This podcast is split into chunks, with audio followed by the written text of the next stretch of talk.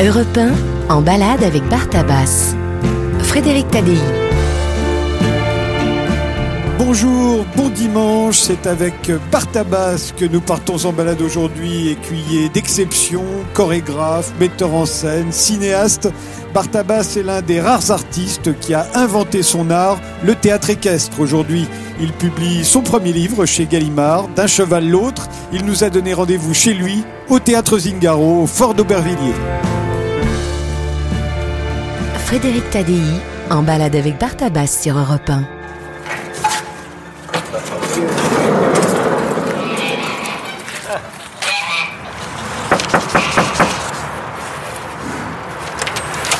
Qu'est-ce qui se passe? Bonjour Bartabas. Bonjour. Voilà, dans le théâtre Zingaro et même dans la, la caravane du maître. Voilà, tu as pénétré sur le terrain que j'appelle le village d'Astérix. C'est là où tout- on vit tous en communauté. Enfin, la communauté Zingaro, la tribu vit avec ses chevaux.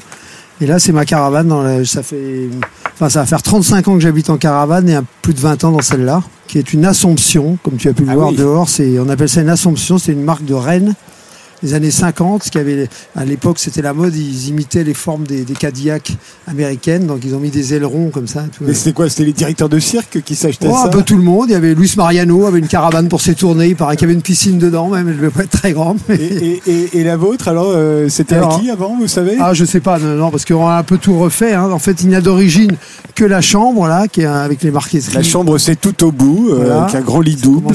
Un grand lit double, des placards, des... et puis après, j'ai tout réaménagé. On est dans la salle de qui est- bain, là. Voilà, qui est indispensable, parce que quand on a mal au dos, il faut prendre un bain chaud tous les matins en se levant. donc C'est il y a le l'eau chaude. Ah bah oui, quand même, il y a l'eau chaude, le Parfois, on chauffage. s'imagine quelqu'un vivant dans une caravane, surtout Bartabas, on se dit il doit, il doit se laver à l'eau froide. Non, non, ça arrive que, que les tuyaux gèlent en hiver, qu'effectivement, il y ait non seulement pas d'eau chaude, mais plus d'eau du tout, même. Oui, évidemment. Donc là, c'est plus dur. Mais euh, voilà, non, c'est comme un cocon. Moi, j'ai pris l'habitude de vivre ici. euh, Enfin, pour moi, c'est assez important. C'est même une philosophie de vie un peu. C'est-à-dire, quand tu vis en caravane, ça impose des choses. Tu peux pas posséder trop de choses, par exemple. Alors, quand on C'est fait sûr. des cadeaux, je dis toujours, si vous m'offrez des, des tableaux, trucs, des petites formes, des petits objets. Là, parce que- une petite icône. Voilà. Bien que là, j'ai un peu levier. triché. Tu verras tout à l'heure dans mon bureau, j'accumule quand même les choses parce que tout tient pas dans Beaucoup de cette caravane. casquettes. euh, Bah oui, ça c'est la casquette est inséparable des rouflaquettes euh, de Bartabas. exactement. On peut pas imaginer l'un sans l'autre. Là, on Ouais, est dans la surtout que euh, en ce moment j'ai plus trop de cheveux maintenant, donc euh, si tu veux la casquette devient Eh oui, indispensable. Donc là c'est la cuisine. On va couper le petit chauffage qui fait un peu de bruit. Tout est en bois, hein, à l'ancienne. Tout est en bois et en forme arrondi. J'aime bien les formes arrondies. et- donc tu peux t'asseoir parce que dans une caravane il faut toujours s'asseoir. Ça paraît plus Et grand. de ce côté-là tu seras mieux. Tu auras vu sur le. Ouais, c'est une place stratégique. Tu as vu sur le théâtre et comme Oui, ça oui, tu peux voir tous les visiteurs qui arrivent. Et alors on dit qu'au fond, les gens qui habitent dans les caravanes sont les gens qui détestent le voyage. Non, ce qui est vrai, c'est que c'est que moi, par exemple, ce qui m'arrive assez rarement quand je dois partir en voyage, c'est-à-dire pour les vacances, on va dire, ce qui est très rare. Donc, il faut faire une valise, il faut choisir ce qu'on doit emporter, c'est la panique. Quoi. Alors que parce qu'une caravane, c'est anti-voyageur dans la mesure où tu emmènes toutes tes affaires avec toi. Quoi. Oui, en fait, a- on, on se déplace, mais on est toujours chez soi. Exactement comme un escargot, tu te déplaces avec ta coquille. La seule chose qui change, c'est le jardin quand tu ouvres la porte. Quoi. Mais Donc euh, ça c'est assez intéressant parce que tu vis beaucoup dehors. Moi je vis beaucoup dehors. Enfin c'est pour ça, c'est un peu notre principe. Hein. Quand tu travailles avec des chevaux, tu vis quand même en extérieur. et à l'horaire des chevaux en plus. hein. Et à l'horaire des chevaux, donc euh, voilà, la caravane c'est plus un endroit de, de, de- plus convivial ou pour dormir ou voilà, tu vis pas vraiment dans ta caravane en fait. Mais euh, quand euh, le théâtre Zingaro se rend à New York, à Los Angeles, à Moscou, à Hong Kong, la caravane reste ici? Oui, alors quand les très grands voyages, c'est-à-dire qu'à partir du moment où les chevaux voyagent en avion, c'est-à-dire qu'on a dépassé un certain kilométrage, au-dessus de, de 2000 km, on va dire. Les chevaux voyagent en avion, donc pour aller en Asie, pour aller aux États-Unis, effectivement. Là, évidemment, on n'emmène pas nos caravanes, et donc là, on habite à l'hôtel, ce qui est assez dépaysant pour nous, quoi. ouais. C'est un plaisir ou c'est c'est déplaisant, l'hôtel? Bah, ça dépend. Si c'est bien choisi à New York, par exemple, on était à, on était à Battery Park et l'hôtel était vraiment en face du, par la fenêtre, on voyait le chapiteau, quoi. Donc ça, c'est assez plaisant parce que tu peux toujours observer. Tu, nous, on a besoin d'être plusieurs fois par jour, quoi, de faire des allers-retours. Euh, voilà, c'est pas le boulot des à chevaux, comme les violonistes veulent rester à côté de leur Stradivarius. Voilà, ou comme les paysans travaillaient, vivaient à, sur, à côté de leurs animaux, hein, parce que s'il y a un problème jour et nuit, vous savez, un cheval, c'est comme un enfant, hein, faut pouvoir le, le surveiller 24 heures sur 24, pratiquement. Euh, on les entend d'ici, euh, hennir euh, Et, hennir euh, rarement parce qu'ils sont tranquilles, mais par exemple la nuit, on peut les entendre euh, s'il y a un cheval qui est pas très bien, qui commence à cogner, à frapper un peu le box, on l'entend, oui bien sûr. Et donc on se lève et on va voir ce qui se passe. Il y a des statuettes euh, de chevaux, là, j'en vois, en bois. Petite Oui, ça c'est un, c'est un cadeau du professeur Gignot qui est décédé maintenant. C'est les points d'acupuncture des chevaux. C'est lui qui a un peu redécouvert les points d'acupuncture euh, des chevaux qui étaient d'époque des Chinois. Et donc ça, c'est des, ce sont deux petites euh, formes euh, chinoises qui, qui, dé- qui décrivent l'intérieur et les points d'acupuncture. Quand on veut t'offrir un, un cadeau à Bartabas, j'imagine que à chaque fois c'est un cheval, quoi, non? Oui, oui, je commence à avoir l'habitude. Oui. Pas forcément, mais souvent, oui, c'est un rapport avec le cheval. Et je demande sou- souvent des petits objets. Quoi, pour- et, et le chamanisme aussi, non? Oui, un petit peu. euh, oui, euh, euh, de toute façon, les objets, pour moi, n'ont de, de valeur que justement par rapport aux gestes. Quoi, c'est pas, j'ai pas des objets de grande valeur, euh, même par rapport euh, quand ce sont des, des tableaux. Je sais, ils ont plutôt chacun une histoire, quoi. Soit par la personne qui vous l'a donné, soit l'histoire de l'objet lui-même.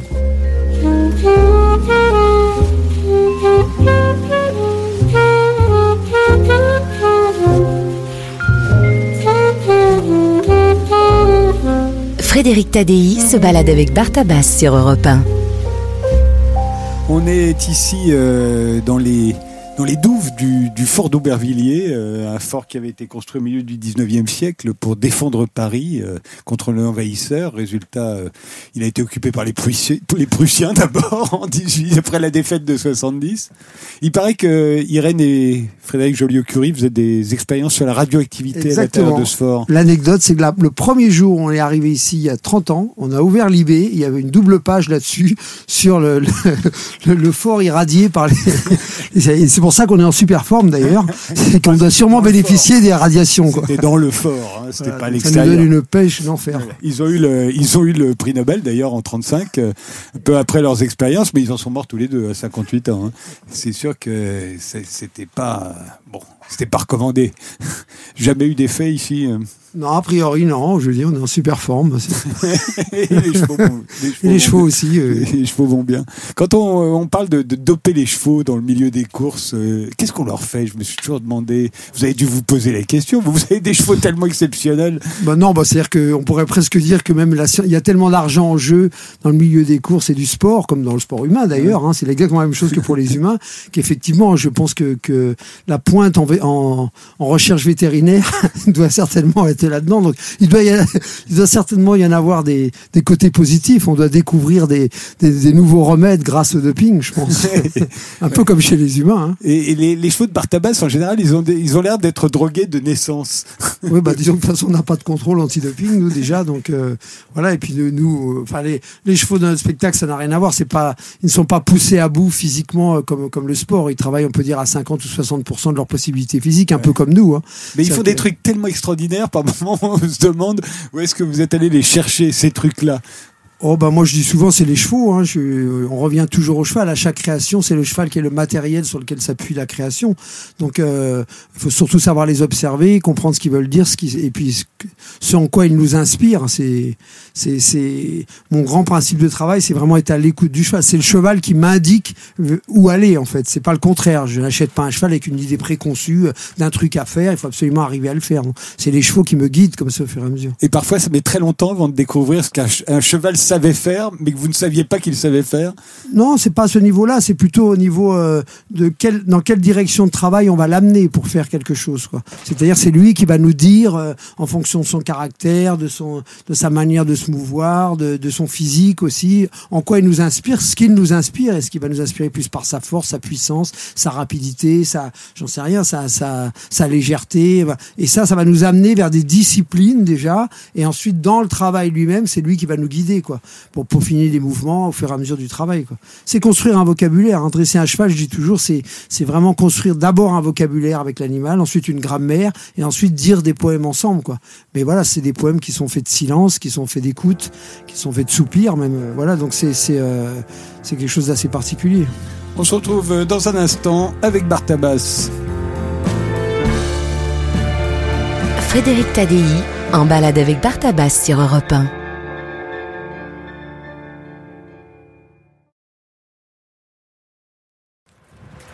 Nous sommes ressortis de la caravane de Bartabas. Euh, on est au milieu du, du village. Le village que vous avez créé ici, euh, ça date de quand 1989 Il y a 30 ans à peu près, oui. Il y a 30 ans, on s'est Installé ici. comme des sauvages avec, euh, À Aubervilliers. avec un, projet de théâtre démontable et ça fait 30 ans qu'on est là. Et il est jamais démonté. Jamais démonté. Il est tout en bois, hein, tout est en bois ici. Oui, tout est. bah, J'adore le bois. Je trouve que c'est C'est quoi comme bois? c'est un matériau noble. Oh, il y a de tout. C'est du bois assez simple. C'est des essences assez simples, hein, de sapin, de raie de cédar. C'est du bois qui vieillit euh, naturellement, qui est un peu imputrescible. Donc il, il vit, change de couleur, il vit quoi. Et ça, c'est ça que j'aime bien. Je trouve que ça va bien avec. Alors là, on rentre dans un endroit qui est assez particulier que très peu de gens ont vu. Ah. Donc on passe par un, un espèce de corridor euh, qui sert de buanderie. euh, voilà, pour mon fils. Et On pourrait croire à un hammam. voilà, et là on rentre dans ce que j'appelle, c'est mon bureau, c'est un peu mon endroit pour écrire entre autres. C'est mon endroit pour, euh, pour, me, Pour travailler pour travailler si on veut, oui. C'est bien chauffé. Voilà, donc euh, c'est bourré. Alors là encore, euh, il y a même des parties que j'ai démontées de mon ancienne caravane. Il y avait un mur de photos. Là. J'ai carrément découpé à la tronçonneuse pour recoller sur le mur. A- et puis et puis c'est bourré d'objets. Enfin voilà, c'est tout ce que. Là, c'est un peu entassé n'importe comment parce qu'en plus je suis en train Il y a à la fois des, des- des morceaux de squelettes, euh, des statuettes africaines, euh, des bijoux asiatiques. Il y a beaucoup de, de coupes, euh, comme si vous faisiez... Ouais, euh, ça, c'est les restes de, de chevaux de course. Ouais. Passer des courses, parce que j'ai commencé très gamin dans les chevaux de course. Ah oui, vraiment? Voilà. Ah, à un moment, euh, vous étiez dans les chevaux de course. Oui, ça a été ma première approche des chevaux, euh, d'ailleurs. Euh, Ça a été le milieu des- du sport, des courses. Ouais. Puis je me suis vite euh, rendu compte que, un, j'allais devenir trop grand pour, euh, pour être jockey, et puis qu'en plus, euh, pour faire entraîneur, ce que je voulais faire, il fallait plus entraîner le propriétaire que le cheval. Donc je me suis dit, c'était pas un truc pour moi. Mais euh, c'est drôle, je vous Mais ça m'a appris beaucoup de choses. Je hein, parce vous que moi, j'ai pas du tout d'aller dans le milieu du cheval, parce que le milieu ben, du cheval est très particulier. Non, j'ai horreur du milieu du cheval, de toute façon des milieux en général, hein, que ce soit le cinéma, que ce soit le théâtre. Mais, euh, mais par contre, euh, euh, je pense que chaque discipline équestre apprend beaucoup de choses. À un certain niveau de professionnalisme, c'est toujours intéressant et c'est très enrichissant. Quoi. Et d'ailleurs, c'est ce qui tue un peu le- euh, tous les gens qui travaillent autour des chevaux, c'est qu'il y a souvent des œillères. Les gens, les gens des courses ne parlent pas aux gens du dressage, qui ne parlent pas aux gens de, j'en sais rien, de l'éthologie. Alors que tout est intéressant. Je pense que tout est, est une expérience. Alors après, il y a des, comme dans tout, hein, il y a des abus, il y a des bons et des mauvais. euh, Mais, euh, mais moi, c'est quelque chose qui m'a beaucoup intéressé. Et en plus, j'ai une, une grande tendresse pour le milieu des courses parce que. Ah Parce que ce que j'appelle le milieu du matin, je trouvais ça très beau. C'est-à-dire qu'en fait, tu t'aperçois que le cheval appartient à celui qui le monte le matin, pas au propriétaire qui va être sur le champ de course l'après-midi. C'est celui qui en a la charge, l'occupation quotidienne. Et c'est vrai que c'est un milieu qui vient un peu en vase clos que, que je trouve très... Enfin, en tout cas, à l'époque, je trouvais d'une grande poésie. Ça disparaît un petit peu, mais... mais- Votre père était architecte, votre mère était médecin, vous habitiez Ouais, à Courbevoie. Comment vous avez rencontré les chevaux? Fameuse région de chevaux, comme chacun sait, voit. Courbevoie, je dis pour ceux qui n'y habitent pas, c'est là où est la défense. Exactement, voilà. Donc, euh, bah, je, je sais pas, faudrait demander à un psychanalyste parce que si j'interrogeais mes parents, c'était dès, l'âge de 2-3 ans, dès que je voyais un cheval au bord de la route, euh, j'étais fasciné, fallait s'arrêter. euh. Donc, j'ai pas une, j'ai pas vraiment un jour précis, euh, une, raison précise. La seule chose que je peux dire en fouillant un peu là-dedans, c'est que, c'est que la première rencontre avec les chevaux, en tout cas la première pour que je vraiment côtoie un cheval, c'est-à-dire que je grimpe dessus, il a fallu assumer cette fascination. La fascination de l'animal pour moi, enfant de 5-6 ans, c'était ce qu'est la définition de la fascination. C'est un mélange d'admiration et de peur. Donc euh, il a fallu vaincre cette peur parce que c'est pas vrai que même si on s'appelle Bartabas, à 5 ans on claque pas des doigts et le cheval comme ça. Non, non, il faut. T'es face à un animal qui pèse 600 kilos, tu sais pas comment il fonctionne, tu sais pas ce qu'il pense. Il faut oser s'en approcher. Je, dis souvent que c'est, je pense, la première leçon. Il y en a eu beaucoup depuis, après. C'est la première leçon qu'on m'a appris les chevaux, c'est ne pas avoir peur de l'autre, ne pas avoir peur de l'inconnu. Et ça, je pense que c'est, c'est des choses importantes pour les temps qui courent. Horses in my dreams, like waves, like the sea. Europe 1, en balade avec Bartabas. Frédéric Tadei. C'est donc euh, dans cette pièce que naissent les spectacles. Face à ces photos d'Albert que- Einstein et de John Ford, si je, Voilà, je le reconnais bien, le Born d'Hollywood. Stravinsky, John Ford, enfin ça part dans tous les sens, quoi. Ouais, mais vous êtes surveillé Euh, par des grands artistes. euh, voilà, enfin, etc. Oui, oui. Mais euh, euh, oui, je dirais oui et non parce que mes spectacles partent jamais d'une feuille blanche. hein. Ils partent vraiment d'un travail de la matière, quoi, du travail avec les gens et les chevaux. L'idée de départ, comme ça, elle est, elle est presque un prétexte qui va être le thème d'un spectacle. Mais le contenu, il est vraiment le fruit de- du travail quotidien. Et il représente là où on en est dans notre relation avec le cheval à ce moment précis. Parce que comme j'ai pas de répertoire, on peut pas revenir en arrière. Donc on avance dans une réflexion, dans un travail avec les chevaux. J'ai euh, l'impression que vous aviez des visions avec les chevaux, que c'était ça Oui. le point de départ. Tout à coup, vous voyez un cheval et vous avez une vision de ce que vous pourriez bah, faire avec lui.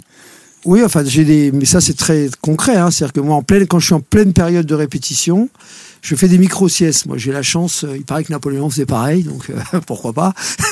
c'est que j'arrive à me reposer si je peux dormir 10 minutes, quoi. C'est pour ça que je suis assez insomniaque, mais je peux me reposer en très peu de temps. Et, mais ça, c'est un truc que j'ai vraiment expérimenté. Quand je suis face à un problème de répétition, euh, quelque chose qui va pas, on n'arrive pas à trouver la solution, je vais faire une petite sieste de 10 minutes et très souvent, quand je me réveille, j'ai la solution, quoi. C'est-à-dire que pendant que je dormais, l'esprit est parti, il y a eu une vision, il y a quelque... ça, c'est c'est pas du tout magique, c'est quelque chose de, de très, euh, pour moi, très concret, quoi. On disait de, d'El Cordobès, je crois que c'est le Cordobès lui-même qui disait je fais des trucs avec les taureaux parce qu'à l'époque on lui reprochait d'être d'être un torero euh, totalement hétérodoxe et, et j'ai l'impression que vous vous faites des trucs avec les chevaux aussi. Ça n'a pas de nom. Oui, bah, c'est-à-dire que moi, je, je dis souvent, je suis fait des chevaux que j'ai rencontrés. Hein. C'est-à-dire pour ça que j'ai écrit ce livre. Hein. C'est-à-dire que c'était une manière D'un cheval l'autre de- qui vient de voilà. paraître chez Gallimard. Exactement, c'était une façon pour moi de, de faire renaître tous ces chevaux, mais pas de manière, euh, j'allais dire, spectaculaire au sens euh, raconter ma vie, mon œuvre, vraiment de ce qu'ils m'ont laissé euh, intérieurement, physiquement, comment ils m'ont construit euh, physiquement, quoi. Et ça, c'est quelque chose de. euh, alors après, une fois que j'ai fait ça, je me suis dit, j'ai certainement écrit ce livre aussi, c'est une manière de leur dire adieu, quoi. C'est-à-dire tous les chevaux qui ne sont plus là maintenant, en 35 ans, il y en a eu quand même pas mal qui sont passés. C'était vraiment un exercice très particulier parce qu'il s'agissait d'évoquer vraiment le corps à corps avec le cheval. J'ai essayé d'être le plus vraiment de, de décrire ça à l'os, quoi, à la vertèbre près. Qu'est-ce que j'ai ressenti sur tel cheval? Qu'est-ce qu'il m'a laissé? Comme sentiment ce cheval-là, mais comme sentiment d'abord physique et ensuite d'une réflexion. Alors après, j'ai raconté leur rencontre, etc. Mais Mais là, ce qui est frappant justement pour le lecteur, euh, c'est que ce, c'est que ce sont des histoires de couples. Vous avez formé des couples avec euh, les chevaux, et euh, c'est un couple à chaque fois. hein. et quand euh, et quand c'est fini, quand le cheval euh, meurt, euh, il est impossible de reformer le même couple avec un autre cheval. Bah, il faut surtout comme pas dans la vie, quoi, comme dans les exactement, exactement. Quand vous vivez pendant 15 ans ou 20 ans avec une femme, euh, vous avez pas le jour où ça se termine, vous n'allez pas chercher à reproduire. Enfin, j'espère pour vous, parce que sinon, voilà. Donc, faut surtout pas essayer de retrouver la même. euh, Mais j'ai mis longtemps à comprendre ça, hein, parce qu'au début, je me dis, allez hop, essayé de me consoler. C'est pas grave, on va retrouver un autre. Mais en fait, euh, voilà, il faut recommencer une histoire à zéro. Et en plus, fois, le métier ne sert pas à grand chose. C'est ça qui est terrible. C'est-à-dire qu'avec l'âge, évidemment, tu acquiers plus de métiers, d'observation, de réflexe, de, de, se- de trouver des pseudo-solutions. Mais c'est pas ça le problème. Le problème, c'est d'avoir l'humilité de recommencer une histoire à zéro avec un autre cheval. C'est-à-dire de dire, on oublie ce qu'il y avait avant. Et on refait. Ça veut dire quoi? Ça veut dire que quand tu perds un cheval, c'est pas juste. Évidemment, c'est sentimentalement difficile. Mais enfin, ça, j'allais dire, c'est la vie. euh, C'est la vie, c'est la mort. C'est pas moi qui l'ai inventé. Mais euh, mais tu perds vraiment quelque chose. Ton mode d'expression. Tu perds euh, quelque chose de toi-même que tu montrais au public. C'est comme si tu perdais un bras ou une main. Bah, tu continues à être le même, mais il te manque un bras et une main. Donc, faut continuer à vivre, faut continuer à faire ton métier, mais sans cette main et sans ce bras. Donc, il te manque quelque chose, mais et à chaque fois, c'est un petit peu ça qui se passe. C'est-à-dire que tu, tu perds ce qui te permettait de t'exprimer et d'exister. Parce qu'évidemment, moi, je pratique un, un- j'aime pas dire un art, un artisanat. Moi, je me considère vraiment comme un artisan. C'est tous les jours, tous les jours, remettre sur le tapis son travail et voilà, en direct avec le public. Ça, y a pas de, on peut pas être un poète maudit quand on est dans le spectacle vivant. hein, quoi. Donc, on n'a pas le, le, le côté de l'œuvre qui a été créée, quoi. C'est-à-dire que quand on écrit un livre, quand on fait un film, on peut toujours dire d'ailleurs une fois qu'il est fini, voilà, il est fini. C'est pour ça que je dis, c'est quelque part une manière. Quand j'ai écrit ce livre, je me suis rendu compte que je m'étais libéré de quelque chose. Après, c'était pour leur dire adieu. Je pense d'ailleurs que toute personne qui écrit ou qui fait une œuvre, ce que j'appelle une œuvre morte, c'est-à-dire un tableau, un livre, un film, c'est pour dire adieu à quelque chose. Si un peintre peint un paysage, quelque part, c'est pour dire adieu à ce paysage, ou en tout cas à l'émotion qu'il a ressentie devant ce paysage. Le plus juste de tout, c'est Soulage qui a trouvé la solution quand Il n'y même. a plus de paysage. Non, mais il signe ces, ces tableaux par le jour et l'heure où il les a terminés. C'est une façon de dire que c'est à ce moment-là, ce jour-là, qu'il a ressenti ça, même si c'est le fruit d'un- long travail pour chaque tableau. Mais c'est quelque chose qui se termine. Après, il existera ou pas face à la rencontre avec un public ou des gens qui, le, qui observeront ce tableau. Mais pour lui, ça y est, il l'a donné, il- elle n'est plus là. Et, y a, et ça, c'est un sentiment qui est très particulier et qu'on ne connaît pas du tout dans le spectacle vivant. Dans le spectacle vivant, c'est tous les soirs. Allez hop, le public est là, il faut repartir. On est vraiment des, ouvriers, des artisans, hein. Euh, Donc c'est une démarche qui est très différente. On se retrouve dans un instant avec Bartabas.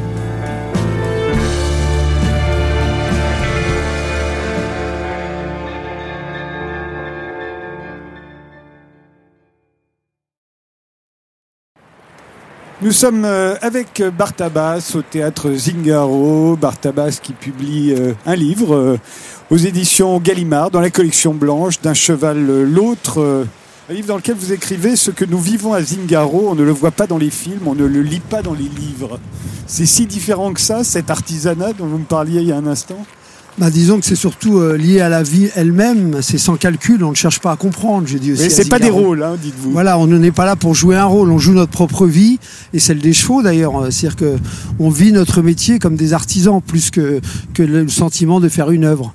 Là, on est devant, euh, Alors là, on devant arrive l'entrée du... devant l'entrée du théâtre. Alors ça, c'est quelque chose que les spectateurs ne voient pas souvent parce que souvent le grand pont-levis qui est en haut de l'escalier est levé quand les spectateurs rentrent et c'est une fresque de d'Ernest Pignon-Ernest qui me représente sous mon cheval fétiche Zingaro, assis entre ses jambes. Et, euh, et comme le comme le veut Ernest Pignon-Ernest, c'est ce qui est le sa marque de fabrique, euh, l'œuvre est en train de vieillir avec le temps, avec Oui, le il- bois. Il donc, dessine, euh, il, aff- il affiche ses dessins sur des murs. voilà, il affiche les originaux sur des murs, ce que je trouve génial parce que c'est lui qui a eu la, la vraie réponse. C'est le par père du rapport à- street à la- art, hein. Oui, puis la vraie réponse par rapport à l'art contemporain et, et, tous les, et, tous les, et tous les excès qu'on connaît. Euh, voilà, donc pour moi, c'est vraiment peut-être l'artiste le plus honnête dans l'art contemporain qui existe en France. Et voilà, donc on a la chance d'avoir ce dessin qu'on voit vieillir, qui est en train de, le papier est en train de s'effriter, de gagner dessus, donc il y a un côté un peu. euh, Garo, ça veut dire. Zigane.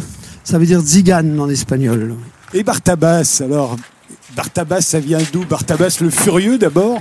Ça, c'était du temps du cirque à Ligre, Voilà, bah, ça vient de, de, de l'époque du cirque à justement, où on se donnait tous des, des surnoms. C'est peut-être même pas moi qui l'ai choisi, je m'en souviens plus. Il n'y a pas d'origine. Chacun avait, bah, euh, il y a un peu Artaban, il y a un peu ça, il y a- un peu Barabbas, il y a un peu tout ça. Il n'y a quoi. pas eu de Bartabas avant Bartabas. Exactement. Puis c'était une manière aussi de de- d'affirmer que, un peu comme le capitaine Fracasse, ou voilà, il y a une époque, euh, faire du théâtre n'était pas forcément quelque chose de très bien vu. Je pense il y a plusieurs siècles.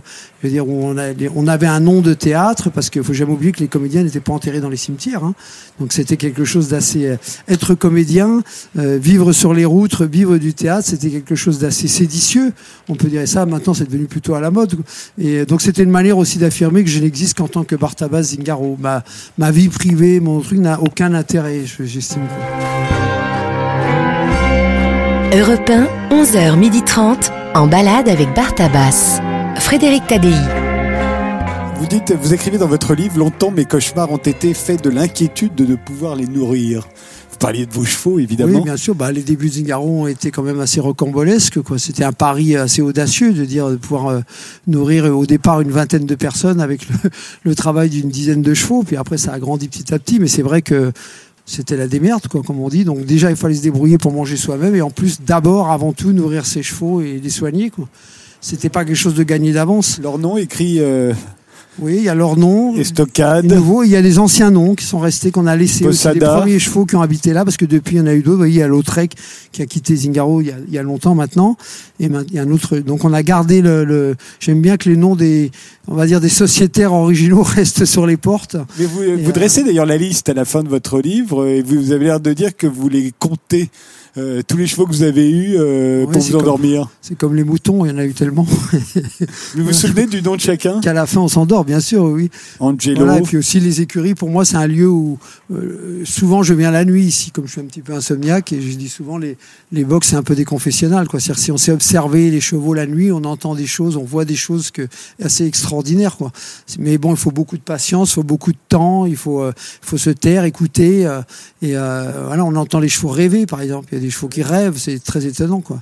Et ils rêvent au niveau sonore, on les voit bouger, ils sont couchés, on les voit bouger, on voit qu'ils rêvent. Vous racontez une scène très émouvante. euh, Vous arrivez ici euh, un soir et vous voyez euh, l'un de vos chevaux qui est en train de pousser Du fourrage. C'était le box là-bas, c'était Chaparro qui était à, qui était l'avant le deuxième box et dans le premier box il y avait un cheval qu'on avait, bon pour les gens qui connaissent pas, les chevaux normalement sont sur la paille, ça c'est un cheval qui qui dévorait toute sa paille et donc on l'avait mis sur des copeaux de bois, donc il était interdit de paille, on va dire de litière de paille. Et, le, et la nuit, la nuit, donc une fois que j'étais après longtemps, je me suis aperçu que son voisin, Chaparro, lui passait de sa propre paille par les barreaux pour lui donner quoi. Alors c'est quelque chose qui m'a beaucoup beaucoup euh, marqué parce que c'est pas seulement non seulement il avait senti chez l'autre ce besoin de glucose, je ne sais pas. Donc déjà, il y a une espèce de communication j'ai souvent qui est au-delà des mots. Hein. Et en plus, il le faisait la nuit. C'est-à-dire qu'il avait la notion de l'interdit. quoi. Il le faisait quand il n'y avait personne pour regarder. Donc ça, c'est quelque chose qui m'a... Ça a l'air de rien comme ça, mais je peux vous dire qu'il vous fait drôlement réfléchir sur, euh, voilà, sur l'animalité, sur le... C'est, c'est, euh, vous savez, observer les chevaux, pour moi, c'est, c'est, euh, c'est, euh, c'est une de mes passions aussi maintenant. Hein. C'est quand même euh, découvrir, voir le cheval s'humaniser, mais pas s'humaniser comme, comme serait un animal domestique qui cherche un chat ou un, ou un chien qui va singer vos, vos, vos comportements, parce que le cheval n'est pas un animal domestique. C'est-à-dire que voilà, il a sa propre vie, son propre rythme, et c'est nous qui, qui sommes à son rythme. C'est pas le contraire. Alors qu'en général, les animaux domestiques se mettent au rythme un peu de l'homme, quoi. Et, quand je dis le voir s'humaniser, c'est le voir vraiment peut-être découvrir le mouvement qui fut le nôtre à l'origine, c'est-à-dire le mouvement qui nous a permis de devenir humains, quoi. Et à travers le travail, la réflexion du travail, le comportement des chevaux, mais voilà, je sais pas quelque chose qui s'observe en deux minutes. À travers le travail, je dis bien, c'est pas juste observer une panthère dans, dans la montagne. hein. C'est c'est euh, vraiment euh, communiquer avec lui, lui apprendre quelque chose. Et à travers ça, tu découvres que le cheval est en train peut-être, voilà, de, de commencer le chemin que nous, on a parcouru il y a des siècles et des siècles pour devenir humain. Quoi. Et ça, c'est quelque chose qui me passionne beaucoup. Et des choses comme on vient d'écrire dans l'écurie, ça t'interroge, parce que tu te dis que peut-être les chevaux euh, ont un moyen de communication et ressentent des choses que nous ne sommes plus capables de, recevoir, de, de ressentir maintenant. On se retrouve euh, dans un instant avec Bartabas.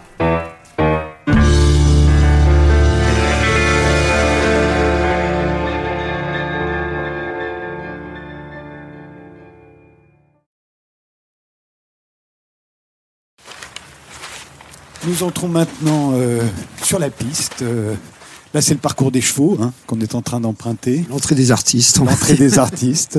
On est dans la, dans la cathédrale, on peut dire ça comme ça. Oui, c'est une cathédrale de bois qui est entre le, le marché couvert, la ferme de l'Est et la cathédrale. Voilà, parce qu'il y a un transept, il y a- ça fait une croix. enfin, C'est rond, euh, la piste fait quoi 15 mètres de diamètre Là, elle fait 20 mètres. Là, 20 c'est- mètres. C'est une disposition qu'on vient d'installer pour, euh, pour reprendre un spectacle que j'avais créé il y a 25 ans, qui s'appelait Triptyque, qui était le Sacre du Printemps à la Symphonie des Psaumes. Et là, je vais le reprendre au mois d'avril avec le Parc de la Villette. On va le reprendre avec l'Académie de Versailles. Donc, euh, c'est un, c'est un spectacle qui va être sous le, le signe de la transmission, puisque je vais transmettre une chorégraphie qu'on a créée il y a, il y une vingtaine d'années à des jeunes cavalières. Euh, les danseurs, qui étaient des danseurs du Karalipayat indien, on va le, le transmettre à des danseurs contemporains cubains. Donc ça va être à tous les niveaux, ça va être intéressant. Je suis souvent venu euh, ici assister à, des spectacles. C'est la première fois que je suis sur la piste. J'avais toujours l'impression, en étant euh, parmi les spectateurs, que la piste était un endroit dangereux, que si on y tombait, ça m'a toujours fait la, la même impression que quand je vois des fauves. Bah, disons que là, en plus, c'est comme un espèce de trou, hein, parce que là, Oui. c'est- c'est un peu l'idée. Mais il y, a eu, il y a eu tellement de. le- en fait, c'est un, un- c'est une boîte vide, le théâtre. Et à chaque spectacle, je, reco- je réinterroge le rapport scène-salle. C'est-à-dire qu'il y a eu des spectacles avec les spectateurs même au centre qui tournaient dans Darshan. Oui, je me souviens. Voilà, il y a Darshan, eu, voilà. il y a eu Calacas où il y avait deux pistes, une piste en l'air où les cheveux tournaient donc au-dessus Au-dessus de, de nous. au-dessus de vous et, et en bas aussi. Enfin voilà, à chaque fois on- la disposition est la même. Là, on est plutôt effectivement dans un, dans- comme dans un grand cratère, quoi, au bord d'un cratère où on pourrait effectivement tomber. Quoi. Oui, Et, et, euh, et de pas remonter surtout. C'est l'impression que ça donne. Vous êtes un des rares artistes à avoir euh, inventé votre art. C'est pas donné à tout le monde. On invente euh, comme ça de partir de rien. Si, de l'art équestre, bien sûr, mais en y ajoutant de la musique, de la danse, de la comédie parfois. Euh. Ça, on a fait tout autre chose. Plus rien à voir avec ce que les Grecs faisaient. C'est sûr. C'est sûr, mais enfin bon, c'est pas, euh, j'ai jamais fait un peu consciemment, on va dire, c'est une réalité maintenant, mais j'entends beaucoup dire ça, mais il faut bien comprendre que l'aventure Zingaro, ça a été d'abord une aventure humaine de quelques potes qui sont partis sur la route avec une seule philosophie de dire, euh, euh, au lieu d'apprendre dans une école et, ensuite d'a- d'attendre qu'on nous appelle, on va apprendre en le faisant sur le tas, on va vivre d'abord et apprendre en faisant. C'était ça la philosophie de départ, quoi. Et c'est vrai que spectacle après spectacle, on a creusé, euh, la vie nous a cabossé, c'est-à-dire que très vite je me suis aperçu qu'il fallait se, re- se recentrer autour d'une discipline commune si tu veux durer. C'est-à-dire qu'en fait, euh, aussi bien pote soit-il, mais un trapéziste, un jongleur et un dresseur de rats et de chevaux n'avaient pas, à part déconner ensemble et vivre, comme un groupe du de rock, d'Aligre. Hein. voilà, n'avait pas grand-chose à faire si tu veux vraiment durer sur une vie. Parce qu'un groupe de rock, c'est pas pareil, ils jouent chacun un instrument, mais ils font de la musique. Voilà, donc euh, euh, là c'est un peu particulier. Donc l'idée c'était de dire bon, il faut qu'on se regroupe autour d'une discipline, d'une passion, même si elle peut se montrer à différentes techniques, mais toujours autour du cheval et de la musique, qui étaient les deux aspects. Voilà, et de là est né le théâtre équestre, on va Est-ce dire. que le dresseur de rats a eu de l'influence sur le futur dresseur de chevaux? Ah bah bien sûr, d'ailleurs il a participé au premier spectacle de Zingaro en tant que voltigeur, il s'est mis au chevaux. Ensuite il a choisi sa propre voie, quoi. Mais euh, voilà, donc c'est c'est pas, je veux dire, c'est pas un projet, c'est quelque chose qui s'est fait petit à petit et spectacle après spectacle. C'est vrai qu'on a découvert nous-mêmes les, voies qui s'ouvraient, les possibilités. Euh, alors ce qui est vrai, c'est que si on m'avait dit il y, a, par exemple 30 ans, tu vas chorégraphier le Sacre du Printemps à la Symphonie des Psaumes avec des chevaux, j'aurais dit non, c'est pas possible. Et petit à petit, c'est devenu possible par le travail, parce qu'on a, voilà, et c'est intéressant comme démarche artistique, parce que plus que le fait d'avoir créé une forme, c'est que je pense que Zingaro a grossi et a grandi avec son public. C'est-à-dire qu'au début, les premiers cabarets qui étaient un peu sauvages, bon, les gens se demandaient mais c'est quoi ce truc-là, quoi? C'est ni du cirque, ni du cabaret, ni du théâtre, voilà. Et nous, nous-mêmes, on venait pas du tout de famille de cirque, ni de, de- on est d'aucune chapelle, j'allais dire d'aucune école, quoi. Et, et petit à petit, une confiance s'est établie et, le, le public s'est formé en même temps que nous aussi, on se formait dans le train, on grandissait et on a grandi ensemble, aussi bien en France que dans le monde entier. Et ça, c'est très, je trouve que ça a créé un rapport avec le public et peut-être, c'est peut-être ça qui est unique dans l'aventure Zingaro, je pense. On marche sur quoi là? Alors là, on marche sur un sol. Je suis un passionné de la matière, moi, des sols. Donc je beau, cherche hein. toujours des sols d'une couleur différente. Le précédent, c'était tout noir. Et là, c'est une espèce de peau solane, très fine. C'est le- sable qui sert à faire les fausses sceptiques et qui est de couleur rouge. Ouais, il est beau. Hein. Et donc, ça fait un sol ocre, comme ça, qui est assez doux, qui permet de- d'enlever le bruit, le son. C'est-à-dire que j'aime bien qu'on n'entende pas le son des pas des chevaux, parce que Vous montez 4 heures tous les jours, toujours euh? Ça dépend. Bah, en ce moment, je, je viens de mettre le Caravage à la retraite. Là, ça y est, il est parti au pré. Donc, je, Cheval qui est devenu célèbre, Voilà, comme qui était nombre un peu- d'entre eux. qui était un peu mon Stradivarius, voilà, qui, est- qui, est- qui vient de partir à l'âge de 25 ans. Et là, il me reste ma dernière passion, c'est un grand cheval d'un mètre 92 qui n'est pas là parce qu'en ce moment, comme on est en travaux, euh, il y a pas mal de mouvements à Zingaro, donc euh, je l'ai mis à l'académie de Versailles, donc je vais le monter là-bas un jour sur deux pratiquement, puisque je suis à moitié là-bas, à moitié ici. Et euh, c'est un cheval qui fait 1m92 et qui a, il s'appelle Tsar, et qui est le Ah cheval oui. que je vais présenter. Pour, je le travaille depuis plus de deux ans maintenant, et euh, je vais le présenter pour la première fois l'automne prochain dans le cadre du festival d'automne dans un, un petit spectacle solo qui va s'appeler Entretien silencieux. Voilà. Celui que vous n'avez jamais monté sauf une fois euh, par respect. Ah, ça c'est Zingaro. C'est Zingaro. Hein. Oui, c'est Zingaro qui était le cheval, voilà, qui était un peu un cheval taureau, un cheval, euh, voilà, auquel euh, on était un peu partenaire, hein, puisqu'on, euh, voilà, on jouait à se défier comme ça, spectacle après spectacle. C'était un rapport dominant-dominé entre l'un et l'autre, et c'est un cheval que, voilà, j'ai toujours trouvé beaucoup plus beau en liberté euh, que, que monter qui n'avait pas. Et puis un jour, j'ai décidé de le monter. Voilà, je sais pas ce qui m'a pris, ce qui n'était pas très prudent d'ailleurs. Oui. Sans- Mais bon, faut savoir que ça faisait quand même déjà dix ans que je le côtoyais tous les jours, donc il y avait une espèce de complicité. Et qu'il mais... était dans tous les spectacles. Voilà, et voilà, et ça a été l'objet d'un d'un chapitre de mon livre déjà, et de- oui, d'une espèce d'équipé un peu euh, mémorable dans la nature, parce que c'était quelque chose qui m'a beaucoup frappé, parce que j'étais un peu inquiet, faut le dire, quand tu montes sur un voilà. Donc euh, malgré tout le métier que j'ai, euh, j'avais pas l'impression d'être un cavalier, mais plutôt un passager sur son dos, quoi. C'est-à-dire qu'en fait, j'ai laissé faire un peu ce qu'il voulait, quoi. Et on est parti comme ça dans la, dans la, en Toscane d'ailleurs, dans la, il y a eu une espèce de, pour moi, comme une espèce de révélation avec la nature qui était assez. Je pense avoir ressenti ce que doit ressentir un cheval en liberté dans la nature. Mais bon, et je ne l'ai fait qu'une fois. Je me suis toujours interdit de le remonter. On se retrouve euh, dans un instant euh, sur la piste euh, du théâtre Zingaro avec Bartabas.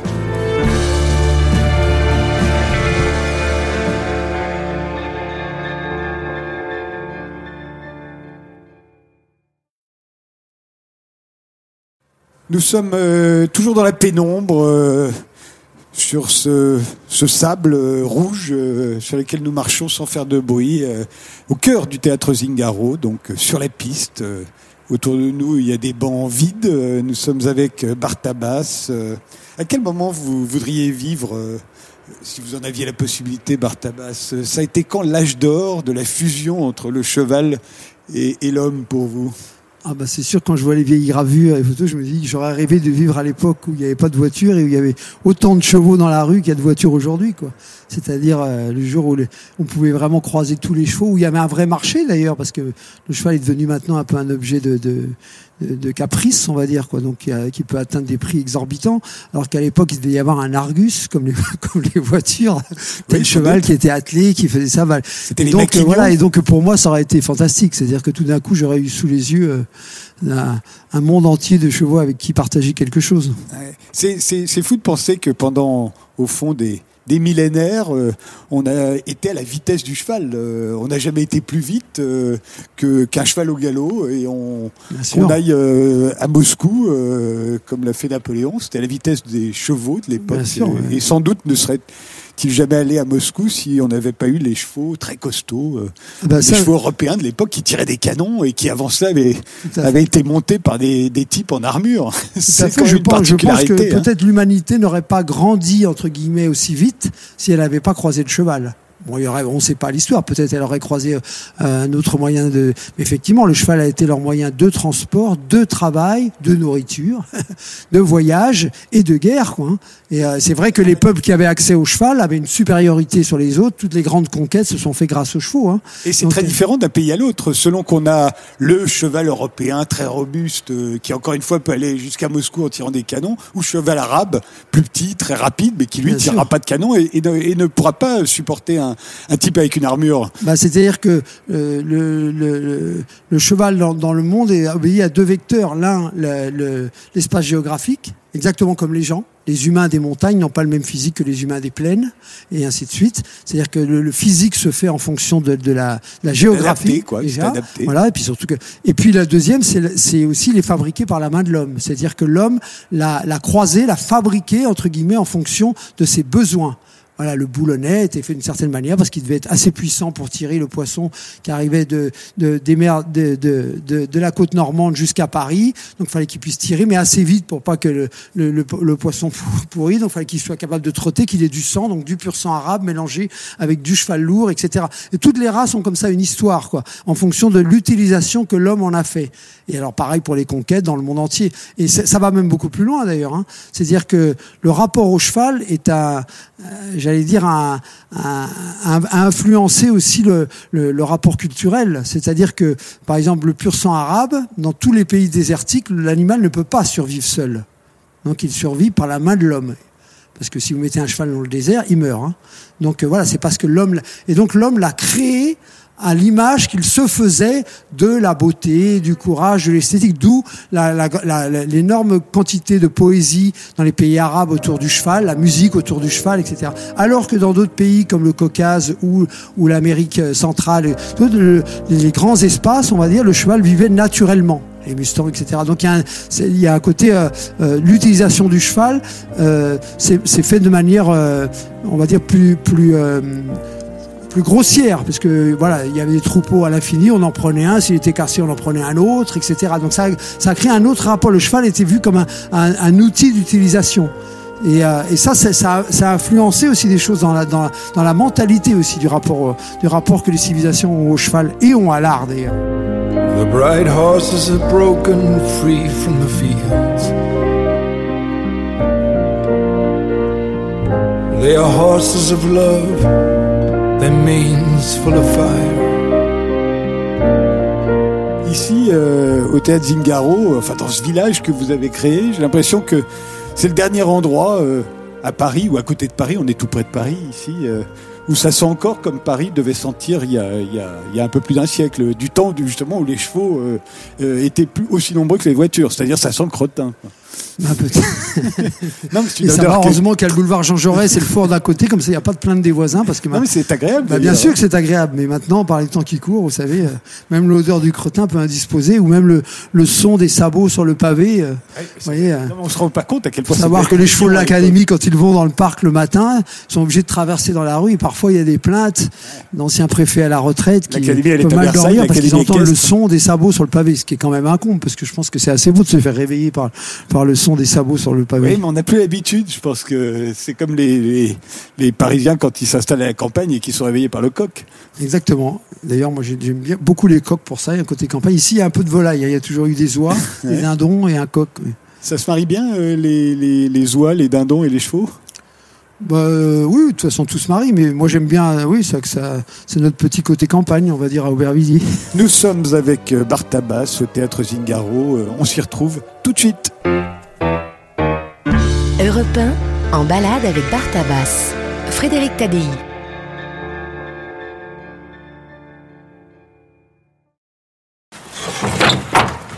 Retour euh, dans la cour euh, avec Bartabas, euh, dans la cour du village, des caravanes euh, à Sur la- droite. Sur la, place du village, c'est là où il y a le feu, normalement, le soir, Oui, quand les spectateurs sortent du spectacle. Et Il y a toujours un feu à cet endroit-là.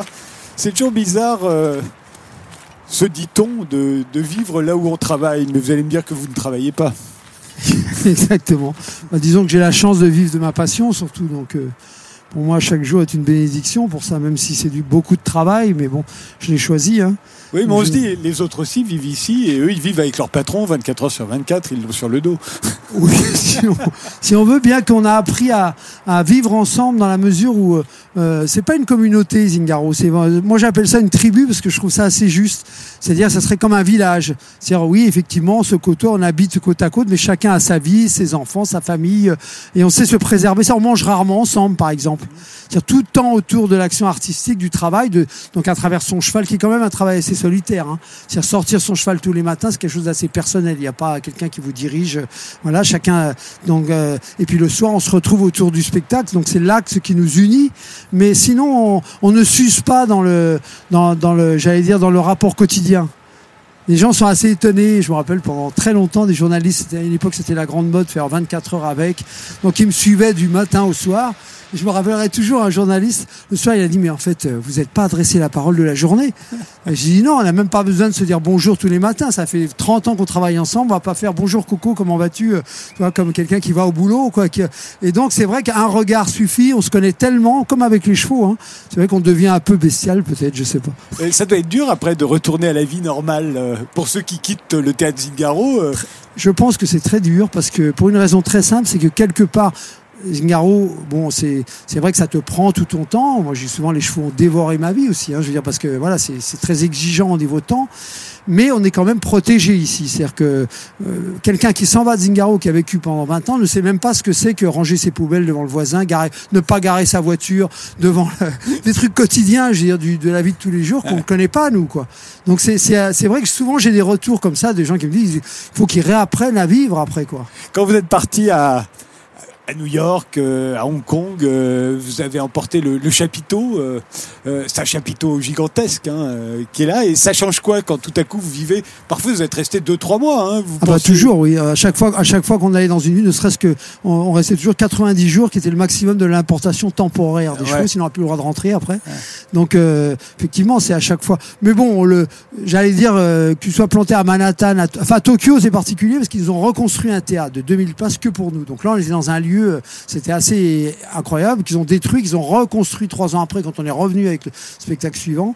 Mais à, New York, on était avec notre propre chapiteau. Donc on peut dire quand tu es à l'intérieur de la toile, que tu sois à Brest, euh, à, à, Concarneau ou à, New York, c'est un peu la même chose, hein, on va dire. Tu te rends pas vraiment compte. D'ailleurs, moi, je me suis, je me suis pas rendu compte vraiment de ce qu'on a vécu à New York. Ça a été quelque chose d'assez euh, maintenant. Enfin, maintenant, je m'en suis rendu compte évidemment, mais sur le moment, on s'en rend pas compte. Nous, on est pris, euh, voilà, on est pris dans un artisanat, un travail de tous les jours, résoudre les problèmes, faire notre spectacle, euh, et on s'en rend pas compte vraiment du regard des gens, quoi. On s'en rend compte à l'extérieur quand tout d'un coup les gens nous disent mais vous savez que les places au marché noir se vendent à plus de 700 euros. Et même quand Ouais, vous racontez dans- euh, d'un cheval l'autre, vous racontez comment les, les stars hollywoodiennes Oui, viennent ah bah. toutes faire la queue pour voir Zingaro, le Bien cheval. sûr, bien sûr, et personne ne pouvait rentrer parce que les chevaux étaient en quarantaine évidemment. Mais Donc, Zingaro, euh, par exemple, qui est un cheval que, au départ, qui tirait un corbillard en Espagne, en, est, en Oui. Non, je crois. Bah, c'est-à-dire que c'est un cheval que j'ai acheté tout à un an et qui, et qui a connu le début du, du, du cirque Voilà, à Ligre, et, et qui a fini fin par faire la couverture des magazines, qui a maintenant Voilà. une page Wikipédia à son nom, et il y avait les stars euh, de cinéma américaine qui voulaient toutes le voir. Oui, oui, bah, c'est des faisait- destins spéciaux. Oui, mais bon, ça c'est pas. euh, Si le seul truc que je pourrais dire qui est assez drôle, c'est que quand quand quand Kevin Costner ou euh, ou, euh, ou Robert Redford viennent te voir à, à New York après, qui disent moi j'aime beaucoup les chevaux aussi, tu leur dis, tu penses à toi, tu penses à Noiret ou à machin qui a deux trois chevaux quoi. L'autre il se dit moi j'ai un ranch avec 500 chevaux quoi. Dis bon ok, Bah, l'échelle est pas tout à fait la même, mais bon voilà ça reste. Mais bon euh, encore une fois je dis souvent les les faut bien comprendre ça que notre vie elle est tellement tournée sur notre artisanat, notre rapport au cheval qu'on est quelque part imperméable à, à la notion de entre guillemets de succès et qui maintenant avec le temps je m'en suis rendu compte que les chevaux m'ont beaucoup protégé quoi. D'abord ils t'amènent une énorme humilité parce que tu vois que tous les matins il faut remettre Donc on sur- peut pas faut- sortir le soir. voilà, on peut pas exactement, faut être là le matin et le cheval lui comprendrait pas si t'as la tête dans le cul le matin parce que parce que voilà, Hier, parce que tu avec te- Robert Redford. voilà, il dirait mais qu'est-ce qu'il a celui-là Donc c'est important. donc ça m'a beaucoup. euh, ça t'impose, par exemple une, rigueur de vie, même physiquement. hein. Moi je dis souvent, euh, euh, moi par exemple je fais beaucoup, je m'entraîne, je fais du.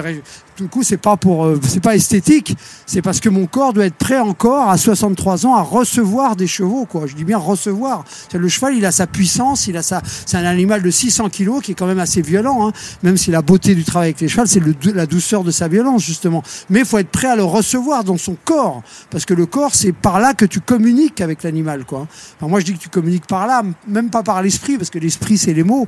Euh, voilà, donc euh, c'est ton âme qui reçoit le cheval et qui et qui. Mais mais elle passe par le corps, et le corps, il faut qu'il soit prêt à recevoir ça. Mais exactement comme un pianiste ou un violoniste, ça passe aussi par son corps, donc il est obligé de s'entraîner.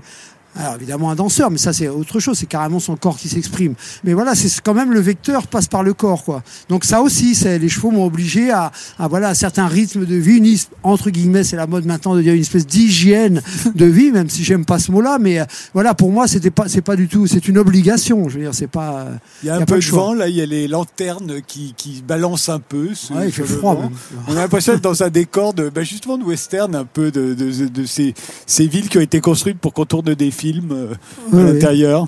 Sauf que là, on tourne pas de films. Voilà, il y a un côté village espagnol aussi à l'époque où tout était en sable. Et si on rentre là, Ouais. là, on voilà, va rentrer. euh, Là, on rentre dans le, dans, dans ce qu'on appelle, euh, ça peut être un peu le restaurant, c'est le lieu d'accueil dans lequel les spectateurs pénètrent quand ils, euh, quand ils arrivent. J'aime ouais, bien. moi, je l'ai connu restaurant. Là, il y a plus de table, mais on Voilà, bon, là, c'est- là c'est le boxon parce qu'on vient de tourner, donc il y a tout le matériel qui est arrivé. euh. Attendez, on va, on va laisser passer les informations et puis on, on donne rendez-vous aux auditeurs euh, juste après dans ce qui fut le restaurant et qui reste une espèce de bazar des mille et une nuits invraisemblable.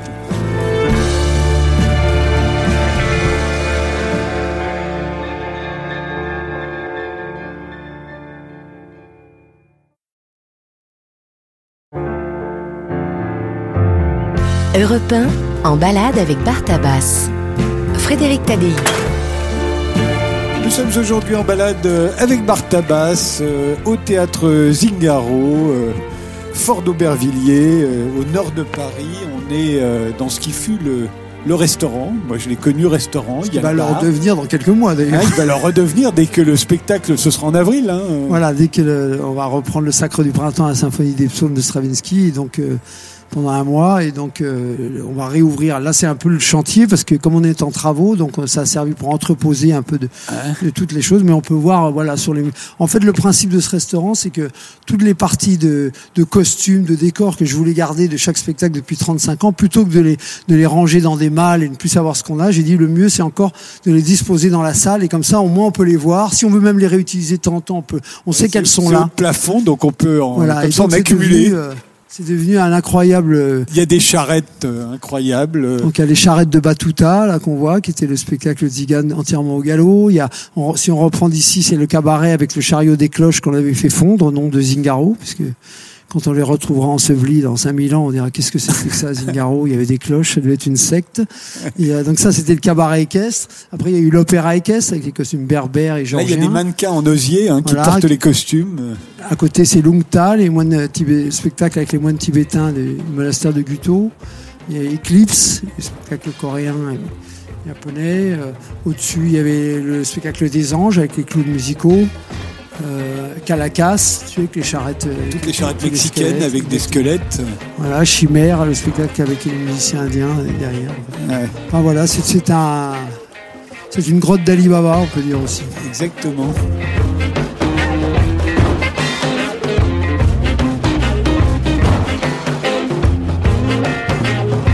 Europe 1, 11h30.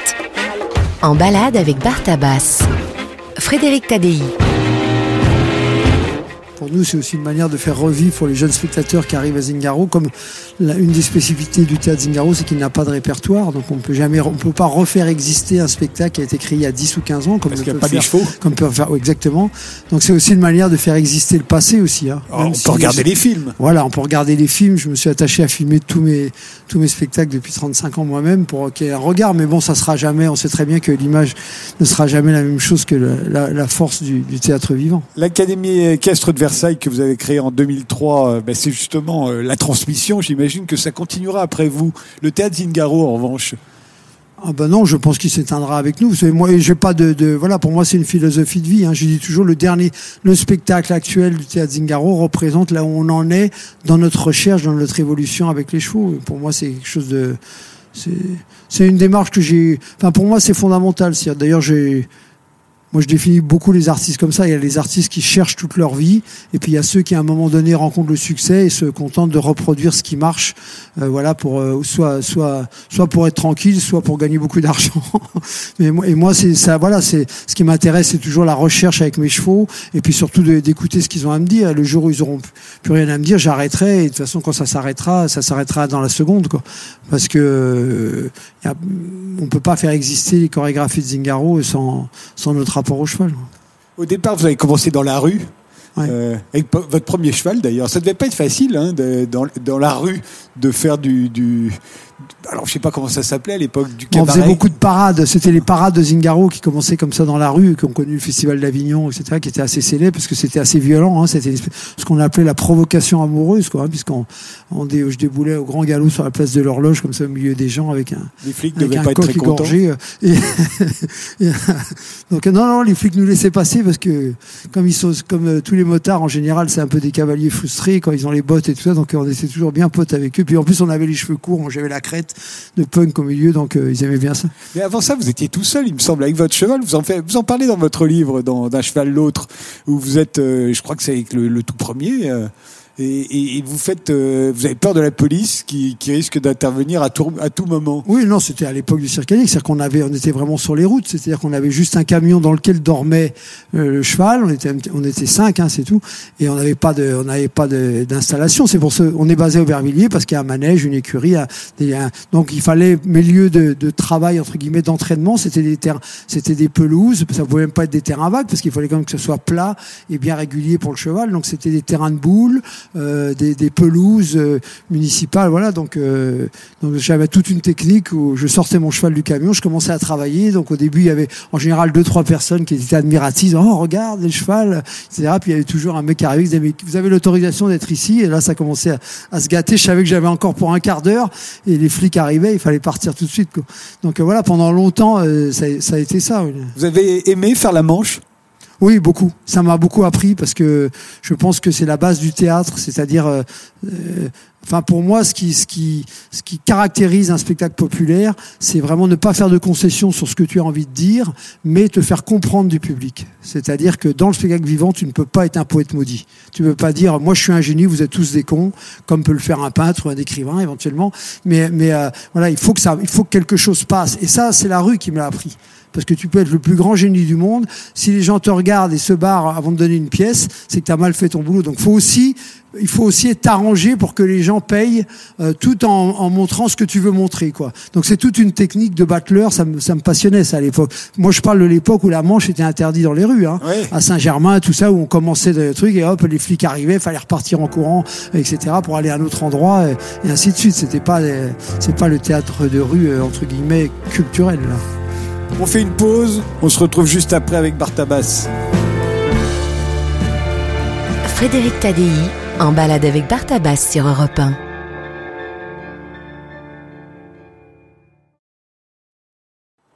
Nous sommes euh, dans le restaurant, musée et, en ce moment débarras euh, du théâtre Zingaro. Euh, On marche sur des tapis assez usés mais, mais toujours assez beaux. hein.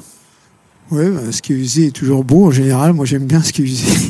c'est comme mes affaires. hein. Mes chaussures, j'aime bien les garder longtemps.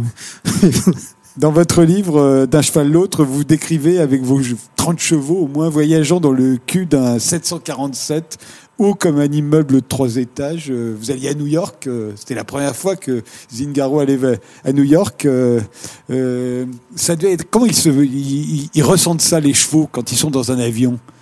Déjà, ils savent pas qu'ils sont en l'air parce qu'ils regardent pas par le hublot, donc ils sont pas stressés. Il y a juste le décollage et l'atterrissage où il faut être un peu vigilant parce que l'avion s'incline, quoi. Ils sont dans Mais des caisses. Hein, Ils sont euh, dans, voilà, ils sont dans des bas-flancs, dans des caisses, donc ils sont et surtout ils ont accès, on a accès à eux, quoi, par groupe de trois. Donc et oui, vous, c'est- vous restez là. Hein. Donc euh, nous on voyageait avec les chevaux, une partie de l'équipe, et on devient un peu les hôtesses de l'air pour les chevaux. C'est-à-dire que le vol dure 12 heures pour aller à New York par exemple, et donc on les nourrit, on les et ça décontracte beaucoup. Moi j'avais un petit peu peur en avion il y a très longtemps, et le fait de voyager avec les chevaux, te, puis en plus tu vas dans la cabine, tu t'aperçois que le pilote et le copilote sont en train de se faire prendre en photo avec les chevaux en bas dans le truc. Ils ont laissé le... ils ont laissé le stagiaire qui est en train de lire une bande dessinée pendant que l'avion va tout seul, quoi. Donc ça rassure d'une certaine manière, quoi.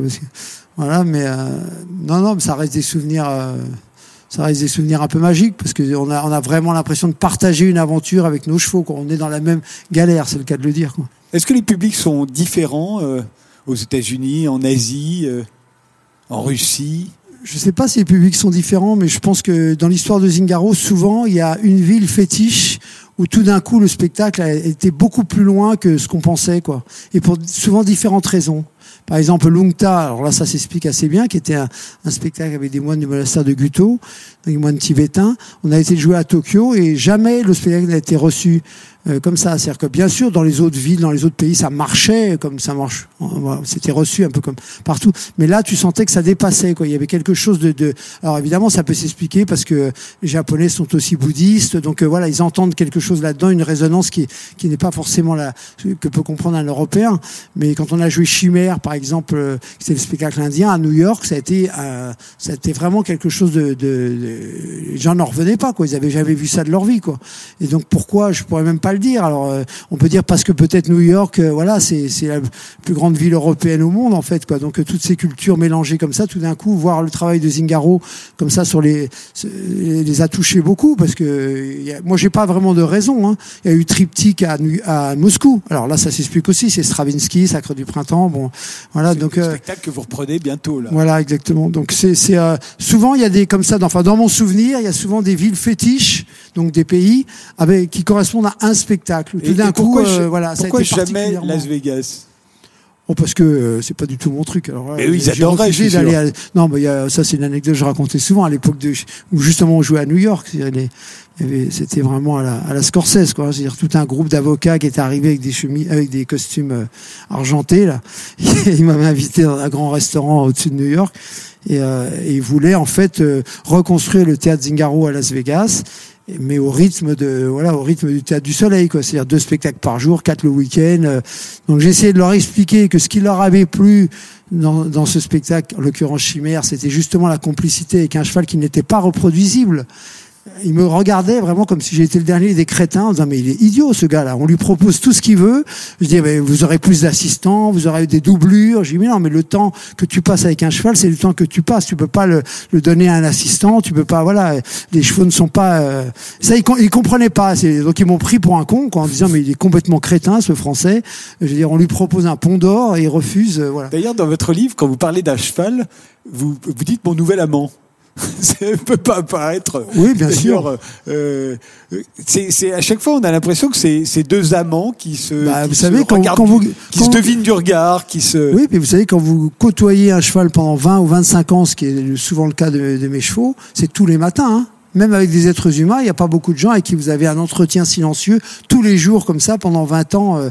donc ça crée une sacrée complicité qui, est- qui, est, euh, Et qui est charnel en plus. qui est, et qui est complètement charnel. Hein. C'est très, c'est très très particulier hein, le rapport. euh, encore une fois, hein. c'est vraiment, euh, euh, c'est vraiment un langage du corps, mais qui t'amène, à- euh, qui t'amène à une philosophie. Vieillir avec un cheval, c'est aussi voir le cheval vieillir, qui en général vieillit plus vite que nous. Hein, je veux dire, donc euh, c'est aussi euh, euh, voilà prendre, prendre une écoute au corps du cheval différente. Moi, euh, Horizonte qui est parti à la retraite, qui est mort maintenant, est parti à 30 ans. Euh, je peux vous dire qu'à la fin c'était de la gériatrie quoi. Il fallait le, fallait le, fallait le manipuler avec comme du cristal quoi. Mais c'est passionnant. Parce que tu t'aperçois que toi-même, dans ton propre corps, quand tu te lèves le matin, hop, tu fais pas un saut périlleux en te levant. Hein, T'as plus 20 ans, quoi. Donc euh, euh, voilà, il faut le temps pour que le corps. Donc il faut beaucoup d'écoute, beaucoup de patience, et ça, ça t'apprend des choses. Il y a une philosophie de. de...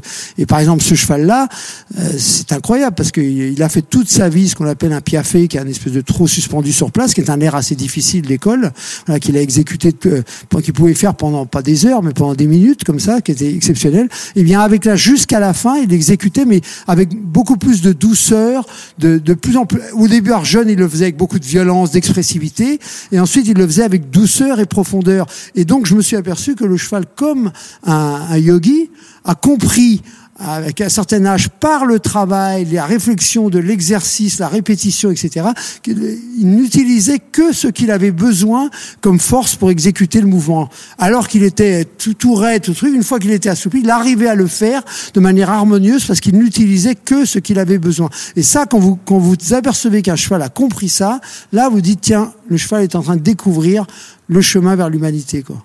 Moi, ce qui m'amuse, c'est que la chanson la plus sexy, je trouve, qu'on ait écrite depuis au moins Je t'aime moi non plus, elle s'appelle Cheval de feu. C'est une chanson de Jacques Chéral. Et, et la métaphore du cheval fonctionne assez bien, je trouve. Viens par ici, cheval à fumant. Viens dans le giron de maman. Je t'attendais du bout des lèvres, allongé sur ma peau de chèvre. Approche un peu, cheval indocile. Approche voir ce beau missile. Il fait si chaud dans mon varech que je pourrais te cuire le steak. Viens fouiller le buisson joli. Viens lustrer les galets polis. Viens goûter la figue à la crème que je te gardais pour carême. Viens par ici, cheval fumant.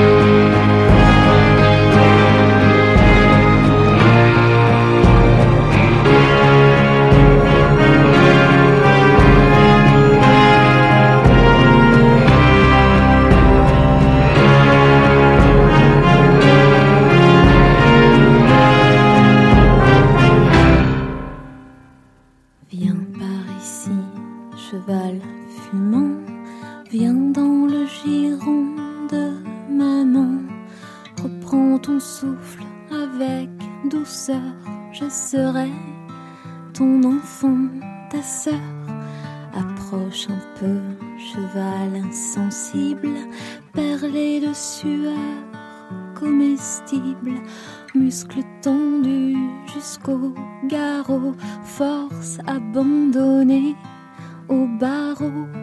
Ton murmure est comme une prière pour que durent nos amours de chair, pour que toujours, si je le veux, tu restes mon cheval de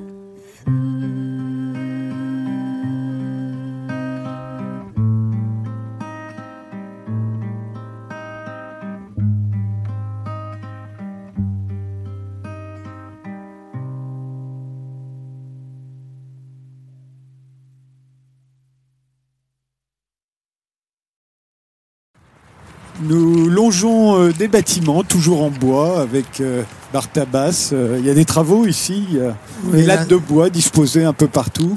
Là, nous rentrons dans une grande période de travaux qui va durer plusieurs mois. Donc, euh, on en profite pour retaper euh, le théâtre. Donc là, c'est encore une écurie en bas qui, pour l'instant, n'est pas occupée. Voilà. Et puis à côté, il y a la salle de, de danse, exercice qui est- qu'on est en train de, re- de restaurer le plancher. Eh oui. Voilà. Il y a des tableaux de des peintures de chevaux sur les murs. c'est des reproductions de Jéricho en plus grand qui, ont, qui avaient servi pour mon film Mazepa il y a 25 ans. Dans votre livre euh, D'un cheval l'autre, vous écrivez que chez les chevaux, ce sont les oreilles. euh, euh, les oreilles ne servent pas qu'à écouter, en fait. Ce sont les oreilles qui, qui traduisent les, les sentiments, les humeurs, les pensées des chevaux. Euh, On aurait tendance à penser qu'un cheval, c'est pas un acteur très expressif, mais au fond, si, quand on regarde ses oreilles, on voit toutes les émotions par lesquelles il passe. Bien sûr, bien sûr, il faut apprendre à les lire, les chevaux. hein. Donc, en- effectivement, les oreilles sont un des points importants d'expression, quoi. Et euh, d'ailleurs, quand j'ai tourné Mazepa, le premier long métrage que j'ai fait sur les chevaux, je me suis amusé à refaire un, un vocabulaire cinématographique pour les chevaux, donc ce qu'on appelle un plan rapproché pour l'humain, qui est moitié du front et en coupant presque le menton, qui est le plan vraiment très rapproché. Pour un cheval, ça ne marche pas. Il faut faire les oreilles, les yeux. Voilà, faut pas, pas besoin d'avoir le nez, quoi. C'est vrai que les chevaux, c'est certainement les animaux qu'on a le plus filmés au cinéma, hein, mais euh, on en a même fait euh, le héros d'un certain nombre de films. De, Bien de- sûr. ma- ma- comment elle s'appelait Flicka, je crois, la première, euh, jusqu'à vos films à, à vous. euh, Bah, disons que ça a été l'animal le plus décrit en poésie, je pense, le plus peint et le plus parce que c'était surtout le compagnon de l'homme pendant des siècles et des siècles. C'est le cheval a aidé l'homme à grandir. Et maintenant, on est peut-être au 21e siècle, le siècle où l'homme abandonne le cheval. Justement, le cheval n'est plus qu'un objet de, de, de loisir, de sport, et voilà, et de spectacle. Mais euh, ça n'a plus rien à voir avec, avec ce que c'était il y a des, quelques et siècles. ça reste un sujet littéraire euh, d'un cheval l'autre. C'est un livre que vous avez vraiment écrit. Oui, bah ça a été pour moi un peu une découverte, j'allais dire, parce que je me méfie toujours de la parole. Moi, j'ai tendance à, comme je suis assez timide, ça, on n'a pas l'air comme ça, mais donc euh, les, mots sortent sont un peu sans contrôle, je trouve. Et pour moi, l'écriture, c'est la vraie parole. C'est-à-dire, c'est la parole qu'on peut vraiment ciseler, qu'on peut travailler, exactement comme on travaille un cheval, on travaille un mouvement, on le répète à nouveau. et euh, donc, ça a été un long euh, travail d'écrire ce livre. Et puis surtout, j'avais vraiment envie de, de, de faire appel à des souvenirs de sensations, faire revivre vraiment le, le souvenir de ce que m'ont laissé certains chevaux à l'intérieur de moi, comment ils m'ont construit. Quoi. Et donc, il a fallu, par exemple, j'ai fait deux retraites, j'ai dû partir de Zingaro, faire une vraie retraite, ce qui a causé des problèmes d'ailleurs dans la compagnie, parce que j'avais besoin déjà de mettre une distance entre les chevaux qui étaient encore là et ceux que j'évoquais qui n'étaient plus là pour les mettre un peu à égalité, puis même prendre un certain recul, vraiment ne pas les avoir sous les yeux, quoi.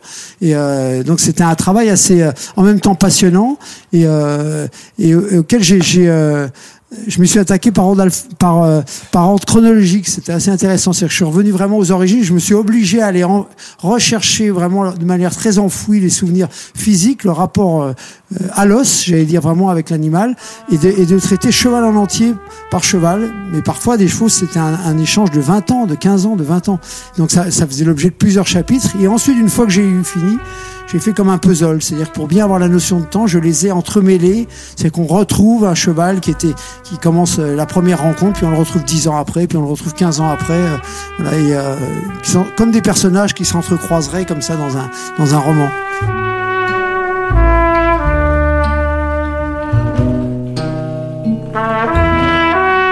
Europe 1, en balade avec Bartabas. Frédéric. Je me suis demandé pourquoi vous aviez assez peu utilisé au fond la parole dans vos spectacles euh, pendant très longtemps. Il n'y avait pas un mot. Et, euh, et je me suis dit c'est parce que les chevaux ne comprendraient pas. Et que vous vouliez que le cheval comprenne euh, Bah, le spectacle autant que les hommes au fond. Oui, déjà, il y a le rapport un peu universel, hein, puisqu'on a voyagé dans le monde entier. Donc, déjà, choisir une langue, c'est réduire Oui, forcément, déjà, premièrement. Et puis, voilà, le, c'est vrai que le, le, le rapport d'émotion qui est créé par le, par le geste équestre et par la musique, je veux dire, est, est quelque chose qui, qui, enfin, pour moi, je l'analyse comme ça, qui va vraiment d'abord au trip et ensuite qui renvoie une réflexion. Alors que euh, la parole, c'est quelque chose qui s'adresse d'abord à, l'intellect et si elle est très forte, qui va au trip. Et c'est donc, enfin moi je, je voilà, j'explique de manière assez brutale comme ça, assez, euh, assez grossière, mais qui pour moi c'est un cheminement qui n'est pas le même. Alors j'ai utilisé dans des spectacles sur scène euh, souvent des- de la poésie. C'est le, mais la- c'est plus la musique des mots que la parole vraiment quoi. hein. Souvent des, des, des poèmes voyageurs, hein, donc euh, euh, c'est- Triamont, notamment. le Triamont, c'est Galène, voilà donc euh, que je dont, dont je parle d'ailleurs dans le dans, dans le livre. Ça a été ça mon rapport un peu avec euh, avec la parole dans mes spectacles. Mais là, je dirais presque que c'est la musique des mots une fois de plus. quoi. Il y a ce cheval, je crois que c'est Zingaro, encore une fois, euh, qui à un moment s'assoit et reste immobile. Devant vous, vous êtes sidéré. C'est la première fois qu'il vient. Il s'est assis véritablement. hein. Bah, c'est pas ça, c'est que c'est, quelque chose qui pouvait s'expliquer. C'est que j'étais en répétition d'éclipse, donc le cheval était déjà avec moi depuis euh, plus de 15 ans. Hein, je dirais, euh, donc il avait fait tous les spectacles et à chaque fois dans, dans nos prestations ensemble, voilà, il arrivait, il je le faisais s'asseoir, je me glissais entre lui, donc il avait un peu magasiné ça. Et un jour, je le lâchais comme ça en liberté, en réfléchissant de qu'est-ce que je vais pouvoir faire dans, dans Eclipse, ce spectacle qui était en noir et blanc sur de la neige. Et le cheval, comme ça, sans que je fasse attention, gratte, se roule, ce que font tous les chevaux quand tu les lâches en liberté, et se redresse que des antérieurs, il reste assis, il me regarde comme ça pendant de longues minutes, quoi. C'est-à-dire qu'en fait, il refaisait ce qu'il faisait régulièrement, donc c'est pas tellement magique. Ouais. Mais tout d'un coup, ça m'a apparu comme le cheval me dictait ce qu'il a, ce qu'il allait devoir, euh, son, son, voilà, son solo. Et d'ailleurs, c'est ce que j'ai interprété dans, dans Eclipse, c'est que chaque, chaque cavalier venait, grattait, se roulait, s'asseyait, allait s'asseoir sur les bords, et le cheval rentrait seul et faisait la même chose, restait assis, et on, on éteignait au noir comme ça doucement. Est-ce que ça a de l'humour, un cheval? Ah, alors là, ça, il faudrait leur demander. C'est-à-dire que tu peux voir des chevaux qui ont plaisir à des choses, de là à rigoler, le terme de rigoler, j'ai rarement vu. Donc si l'humour, euh, euh, il a de l'humour parce qu'il est joueur, le cheval est joueur. Donc Oui, si parfois on a l'impression qu'il Voilà. sait se, se, se- se tourner lui-même en dérision. Ah, comme je dis souvent, hein, il y a que les animaux et les enfants qui jouent, hein, sinon les autres on appelle ça des comédiens chez les humains. Merci Bartabas de nous avoir emmenés en balade avec vous. Euh, je rappelle euh, que votre livre D'un cheval l'autre vient de paraître aux éditions Gallimard dans la collection Blanche. Merci de nous avoir suivis. Passez un bon dimanche et rendez-vous dimanche prochain à 11h pour une autre balade.